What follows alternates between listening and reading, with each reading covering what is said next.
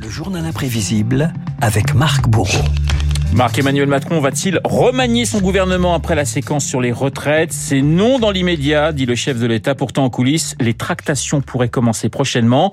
Le remaniement entre suspense et guerre des nerfs, c'est le thème ce matin de votre journal imprévisible. Et comme à chaque fois, Renault, évidemment, une petite musique s'installe. Qui intégrera la nouvelle équipe gouvernementale Qui conservera son poste? Dans l'attente du remaniement qui ne vient toujours pas. Prudence et discrétion. Alors, à défaut de faire des pronostics sur les noms, un calendrier qui se dessine. Le verdict n'est pas pour ce soir. Un gouvernement, euh, c'est toujours un casse-tête. Hein. L'attente d'un remaniement, évidemment. Emmanuel Macron est déjà coutumier du fait. 2018, il avait mis plus de 10 jours, rappelez-vous, pour nommer un nouveau ministre de l'Intérieur après la démission de Gérard Collomb. Emmanuel Macron est déjà l'art de temporiser. Quand il s'agirait d'un gouvernement, il faudrait que ça se fasse du jour au lendemain. Parce qu'on s'est habitué au fait que euh, les uns et les autres étaient interchangeables. Mais non Non. Alors évidemment, des ministres qui sont à ce n'est pas nouveau. Pierre Mesmer, en 73, avait mis 15 jours pour trouver son locataire au Quai d'Orsay.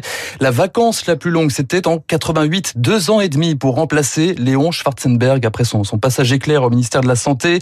Le remaniement, réfléchir et faire un peu monter le suspense. 1969, Jacques Chaban-Delmas, fraîchement nommé Premier ministre, jouait déjà avec les nerfs des journalistes. J'ai utilisé une méthode qui consiste à recevoir et aussi, je dois le dire, à téléphoner. Car je sais que vous vous êtes étonné de ne pas voir beaucoup d'hommes franchir ma porte aujourd'hui et je dois avouer que le téléphone fonctionne.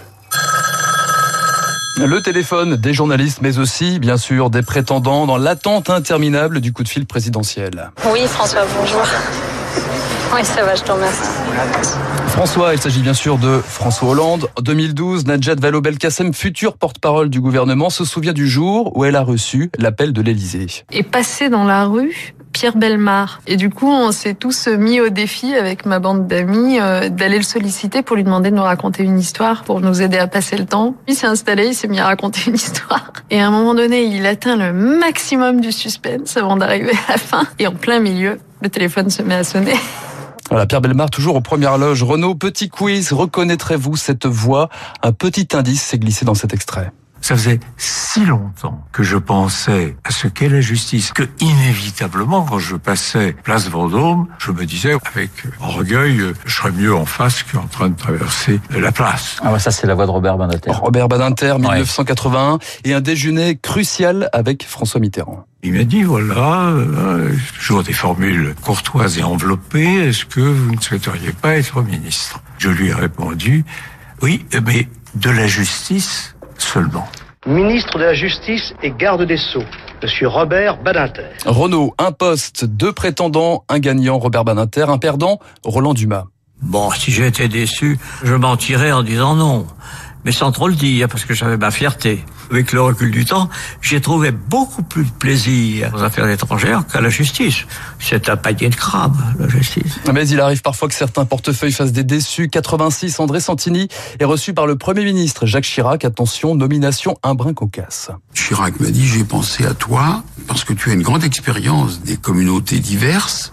Et moi, je me disais, qu'est-ce que je vais ramasser dans ce contexte? Et j'ai pensé à toi pour les rapatrier. Les rapatrier J'y connais rien, monsieur le Premier ministre, j'y connais rien. C'est pour ça que je vais te nommer, parce que tu n'y connais rien.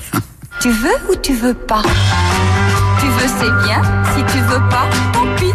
Dans le long travail de casting gouvernemental, il y a ceux euh, qui ont toujours dit non, sollicités par Mitterrand, Sarkozy, approchés par Roland et Macron, j'ai nommé Daniel Cohn-Bendit. Je ne serai jamais ministre. Je déteste les voitures de fonction. Je déteste de ne pas être libre. La société civile est aussi très sollicitée. Ils ont dit non. Le basketteur Tony Parker, un tout récemment au ministère des Sports.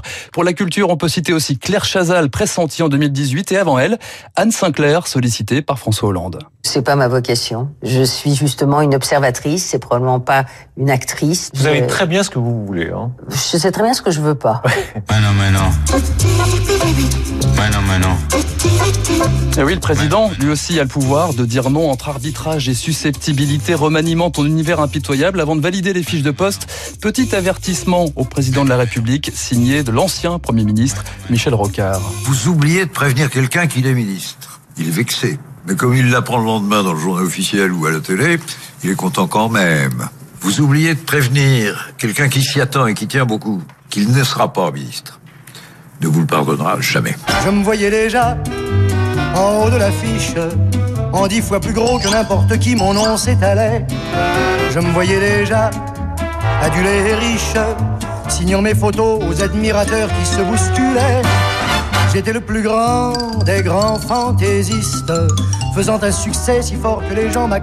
Le remaniement, on en parlait donc le 16 mai dernier avec euh, Marc et son journal imprévisible. Le remaniement, on en parle de plus en plus euh, ces derniers jours. Le journal imprévisible de Marc Bourreau sur l'antenne de Radio Classique. Euh, je vous rappelle mes invités à 8 heures. Dans le journal de 8 heures, nous serons en ligne avec Grégory Joron, secrétaire général du syndicat Unité SGP Police FO. Et puis à 8h15 dans les stars de l'info, je recevrai Marc Darmon, président du groupement des industries françaises de défense. 7h55 sur notre antenne dans un instant. C'est le camarade David Barrault que vous allez retrouver pour son décryptage. À tout de suite.